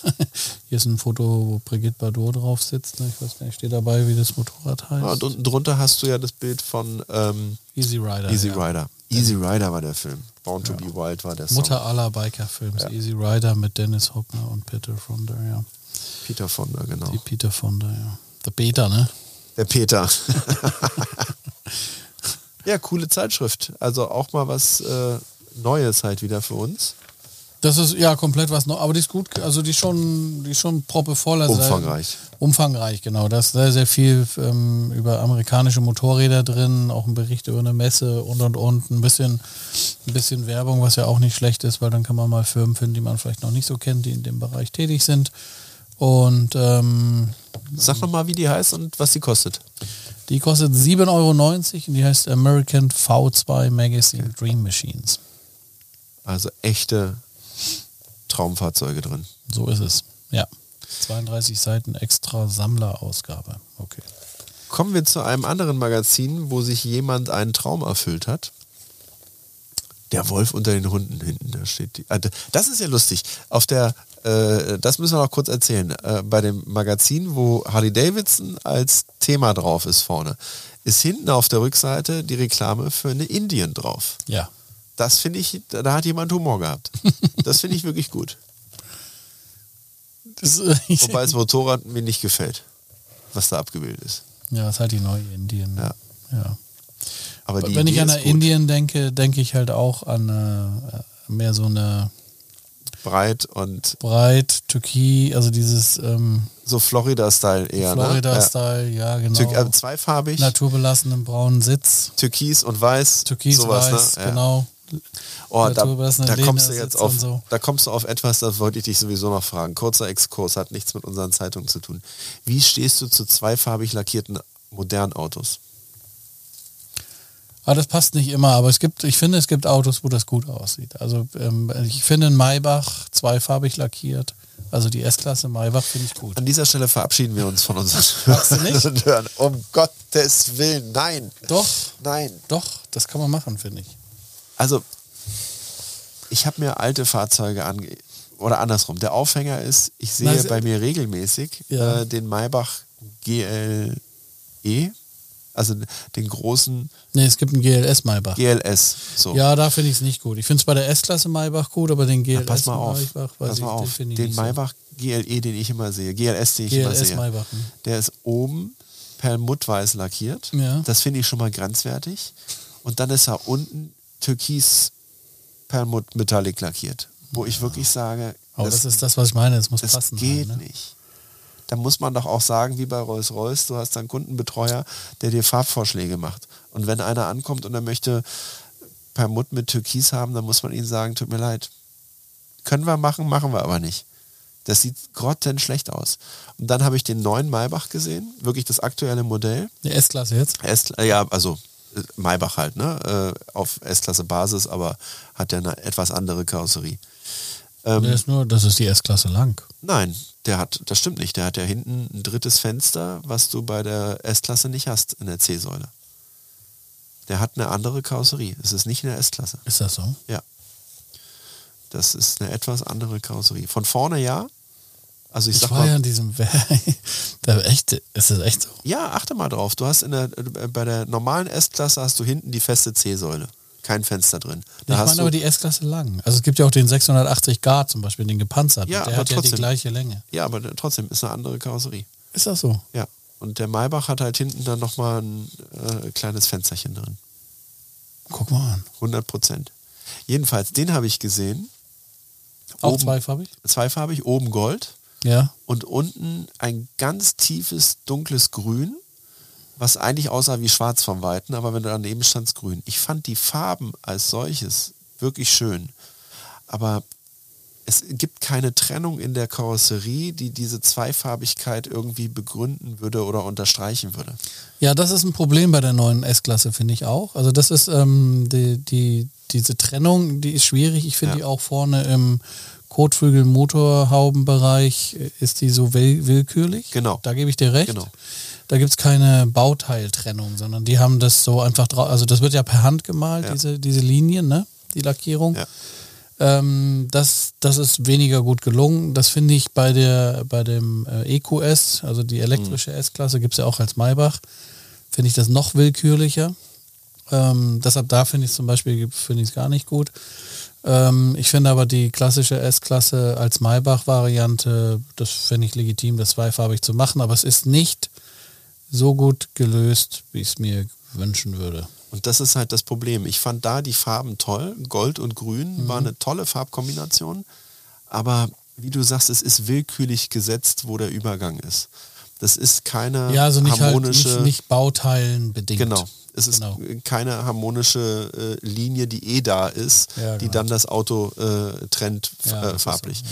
Viel besser gelungen, finde ich, und jetzt, oh, das ist eine ganz tolle Brücke, die ich baue, Ja. zu unserem neuen Magazin, was ich jetzt vorstelle. Äh, da ist der ID-Bus drauf. Ja. Auch zweifarbig. Ja. Mercedes, guck mal, so kann man das machen mit der Na gut, Zweifarbigkeit. Das was, sie, was sie halt gut. bei dem ID was gut gemacht haben, finde ich, ich glaube, da haben wir auch schon mal drüber gesprochen. Ich finde wirklich, dass es da erstmalig wieder gelungen ist, unter den äh, VW-Bussen ähm, eine äh, Retro-Variante in die Neuzeit zu Ja. transportieren. Das ist da gut gelungen.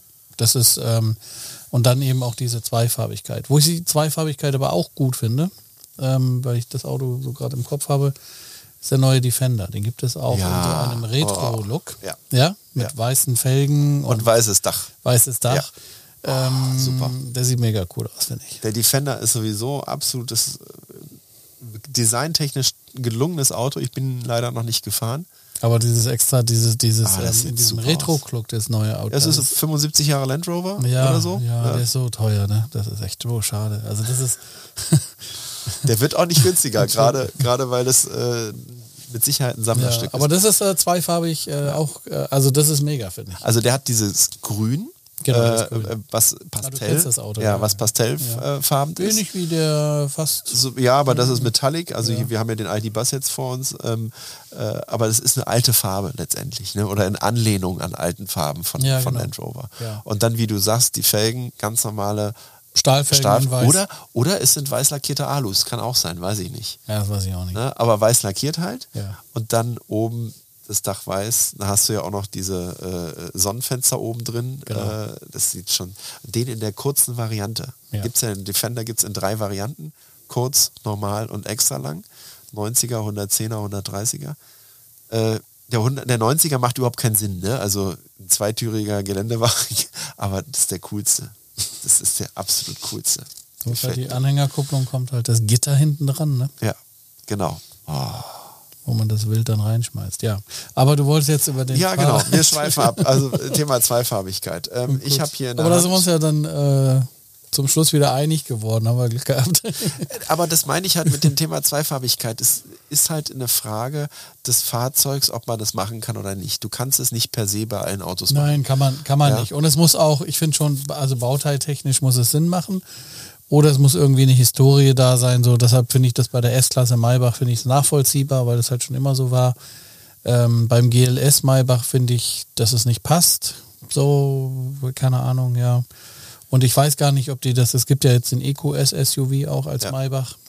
Ähm, Werden die mit Sicherheit auch zweifarbig da werden die es wahrscheinlich auch machen, ja. Wir kommen nachher nochmal zum Thema Zweifarbigkeit, weil ich habe noch ein gutes Beispiel dabei. Ja. Ähm, also jetzt habe ich in der Hand das Farah Magazine. Wir haben schon über Ausgabe 1 und 2 berichtet und jetzt halte ich tatsächlich die dritte Ausgabe in der Hand äh, für 15 Euro. Bist du Fan von, hä?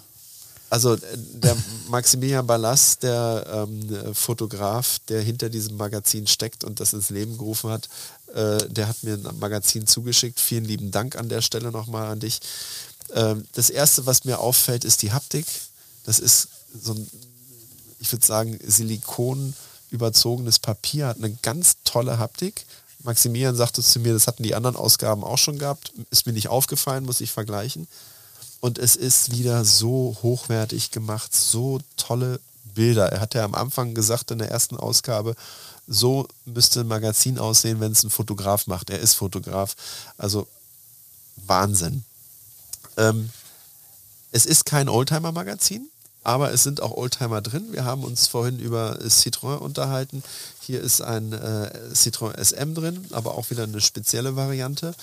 Ähm, ich habe das auch diesen Artikel gebe ich zu noch gar nicht gelesen ähm, mit super Bildern, aber was für dich, da schlägt dein Herz höher, ein Volvo P1800S, das ist das Coupé vom Schneewittchensee Ja, genau.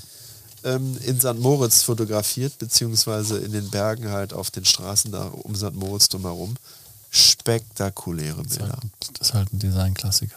Da hat Volvo einen rausgehauen. Aber du musst halt auch ein guter Fotograf sein, ein gutes Auge haben, dein Handwerk beherrschen, um solche Bilder halt zu machen. Dann nutzt das Auto alleine nicht viel. Ja, also Aber es hilft bestimmt. Es hilft, es hilft. Ähm, aber so spektakulär diese Ausgabe und was mir wirklich gefallen hat, wo ich hängen geblieben bin, und gleich kommt wieder die Brücke, das ist die Ausgaben der Brücken hier. Hier werden nur Brücken gebaut. Ähm, es ist ein Bericht und vor allen Dingen Fotos dabei vom äh, neuen Porsche 911 Dakar. Sowieso schon ein fantastisches Auto, ähm, was ja auch in diesen alten Lackierungen äh, angeboten wird. Äh, ursprünglich gab es ja den Porsche 959, der die äh, Rallye Paris Dakar mitgefahren ist und äh, die bieten halt den 911er Dakar auch in dieser Lackierung, diese Rothmans Lackierung, das war damals der Sponsor, äh, an und äh, Martini Racing etc. Jedenfalls, Maximilian ist mit Porsche in, äh, in der Gegend von Marokko, wenn ich das richtig gesehen habe, in der Wüste unterwegs, mit Walter Röhrl am Steuer. Und äh, sie fahren halt durch die Wüste dort, um zu zeigen, was der 911 Dakar alles kann. ist auch eine nette Anekdote, eine nette Story halt dabei. Das Auto wird in der Düne, äh, fährt sich fest und äh, tatsächlich Walter Röhrl steigt dann aus und äh, legt Hand an im wahrsten Sinne des Wortes und ähm, äh, schaufelt das Auto wieder frei, zusammen mit dem Maximilian. Aber das ist nur so am Rande erwähnt. Äh, die Fotos sind halt wirklich spektakulär. Also auch hier wieder absolute Empfehlung, ein so hochwertiges, tolles Magazin. Und es gab eine Beilage dabei, als Maximilian mir das äh, zugeschickt hat. Da ist ein kleines Poster dabei. Und zwar, muss ich einmal holen, 24 Stunden äh, von Le Mans. Da ist der Porsche 917 drauf in der typischen Golf-Lackierung. Ein hochwertiger Druck, auch in einer limitierten Edition. Und da hat er auch einen Bericht darüber geschrieben, über äh, das Unternehmen, welches diese Fine Art Prints, wie sie sich nennen, ähm, äh, herstellt. Äh, nicht nur Porsche drauf, aber äh, sehr viel Porsche. Generell historischer Motorsport. Das ist äh, die Firma Automobilist, die diese Drucke anbietet in unterschiedlichen Formaten. Super cool. Ist so ein Druck jetzt in jeder Ausgabe dabei? Oder wie? Das kann ich dir ehrlich gesagt nicht sagen. Ich weiß, bei der letzten Ausgabe hat er das gemacht für die ersten, weiß ich nicht, 100 Besteller. Äh, wie es jetzt dazu kam, äh, kann ich nicht sagen. Ähm, am besten mal, ihr guckt auf die Seite vom Farah Magazine und äh, da steht das mit Sicherheit. Aber sehr schöner Bericht über diese Drucke und dann über ein Auto, das hast du vielleicht noch nicht gesehen. Ich habe es in Natura schon gesehen. Es stand hier nämlich in Berlin bei VW bei äh, Drive. Das ist der Store äh, von Volkswagen, von der Markengruppe äh, unter den Linden. Und zwar der Porsche 357. Porsche 357. Genau. Das ist eine Designstudie als Nachfolger zum 356. Ein Elektrofahrzeug kenn ich, kenn ich und hat wirklich so das Design vom 356er, aber in die Moderne interpretiert. Und äh, Max hat hier das äh, Fahrzeug fotografiert. Super schön. Und äh, wenn ihr die Gelegenheit habt, guckt euch das mal in Natura an. Ich glaube, es steht jetzt nicht mehr bei, bei, bei, bei VW. Ähm, aber das ist ein Exponat, das wird halt rumgereicht. Und vielleicht habt ihr die Möglichkeit, euch das mal anzugucken. Ich fand es wunderschön und es nimmt wahrscheinlich auch äh, die Designsprache von Porsche für die Zukunft so ein bisschen vorweg. Jedenfalls sind da Sachen drin, äh, Designelemente, äh, die wir wahrscheinlich bei, bei zukünftigen Porsches auch sehen werden. So, jetzt zur letzten Brücke des Tages. Ich habe noch ein anderes Magazin dabei, nämlich äh, Curbs, historischer Motorsport. Hatten wir hier auch schon mal gehabt. Ja. Die Ausgabe 54 aus 23 ähm, kostet 8,90 Euro. Und jetzt haben wir gerade eben über den 911 Dakar berichtet und hier ist das Original drin. Der 959, der damals die Rallye Paris-Dakar mitgefahren ist, in dieser tollen äh, weiß-rot-gold-blauen Lackierung von Rothmans und da ist ein ganz toller Bericht drin über dieses Fahrzeug, über die Historie, wann es halt da mitgefahren ist, wer da mitgefahren ist, etc. Und dass das Fahrzeug ganz behutsam restauriert worden ist. Es ist also wirklich äh, zerlegt worden, man hat aber die Kampfspuren, sage ich mal, belassen, damit man halt sieht, äh, wie dieses Fahrzeug wirklich eingesetzt worden ist, dass es da in der Wüste halt gefahren ist und natürlich Blessuren davongetragen hat. Und äh, als man den Wagen wieder dann restauriert hatte, ist kein anderer als, äh, oder kein geringerer als Jackie X damit im Schnee gefahren. Äh, mit äh, dem Porsche-Werkspiloten Timo Bernhard, also zwei absolute Vollprofis, die dann mit dem Wagen halt äh, durch Eis und Schnee gebrettert sind. und toller Artikel, tolle Bilder und wir haben dieses Auto. Wir haben es live gesehen. Dieses Jahr live gesehen, genau. In Stuttgart. In Stuttgart auf der Retro Classics, da stand er nämlich. Da haben wir auch Bilder eingestellt, könnt ihr bei uns auf äh, Instagram euch anschauen. Da sah er aber schon, ähm, also der sieht auf den Bildern total unversehrt aus. Nö, nö, nö, nö, Oder? nö. Da ist, man sieht schon, dass er ein bisschen Ach so, okay. benutzt worden ja, ist. Also wenn man ja? dich da, ja, ja, aber so von meiner Distanz hier, wir sind ja so einen Meter auseinander oder so, Ja, Zeit für eine Brille offensichtlich. Also das haben sie mit Absicht äh, so gelassen. Äh, steht hier auch drin, wenn zum Beispiel äh, so Korrosions, äh, Kontaktkorrosion war, weil du äh, die Türen an äh, dem Rahmen gescheuert haben oder was auch immer, hat man das belassen. Aber technisch ist das Auto einwandfrei. Wie gesagt, Jackie X und äh, Timo Bernhard sind damit ja auch gefahren. Ähm, und äh, das wird halt so ein bisschen rumgezeigt. Wir haben es äh, auf der Messe gesehen und haben Fotos eingestellt. Und das ist für mich ein absoluter Rennsportklassiker, der 959 von Porsche. Aber die Curbs lohnt sich auch grundsätzlich, was historischen Motorsport angeht. Äh, Formel 1 Geschichten. Das ist ein schönes Magazin, ne? Ist super. Absolut. Und ähm, ist auch äh, preisbar ist? Äh, 8,90 Euro. Na, okay, das ist schon. Es ist preisintensiv, aber das ist halt auch etwas, da hast du lange was davon. Viele Artikel drin. Hier habe ich der Herr Kling, Karl Kling, Mercedes-Rennfahrer, äh, bei den Silberpfeilen. Hier ein schönes Bild. Äh, Mercedes Silberpfeile, drei Stück in der Steilkurve in der Avus hier in Berlin. Äh, ganz toller Bericht. Ähm, und äh, ja, lohnt sich auf alle Fälle, wer auf historischem Motorsport steht. Da ist für jeden was äh, drin. Damit sind wir auch am Ende unserer aktuellen Zeitschriften und Magazine angekommen. Und du hattest vier, ne? Ich hatte vier und ich habe jetzt noch was. Du hast noch was? Genau. Wir machen ja zum Schluss immer eigentlich so einen Blick in die äh, alten Magazine. Diesmal nicht ganz so alt, aber es ist was Besonderes und da möchte ich mich auch erstmal bedanken. Äh, nämlich bei Rolls-Royce Motorcars hier in Berlin. Da war ich zufällig da und äh, habe mir die Autos angeguckt, bin da mit dem Brandmanager ins Gespräch gekommen. Wolltest du den neuen Wagen holen? Oder? Wäre schön, wenn. Also da kommst du ja ins Schwärmen, wenn du die Autos siehst. Das ist ja unglaublich.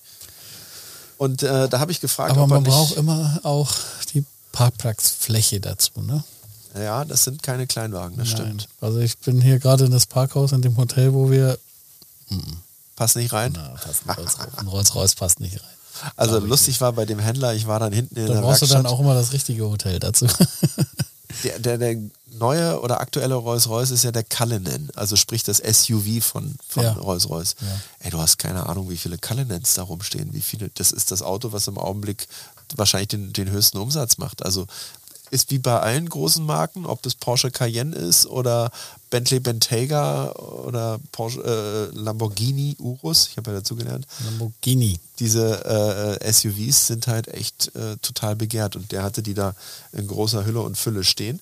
Aber ich habe halt erzählt, was wir so machen, Podcasts und über Medien äh, berichten, äh, dass man halt auch mal äh, was zu lesen in die Hand nimmt.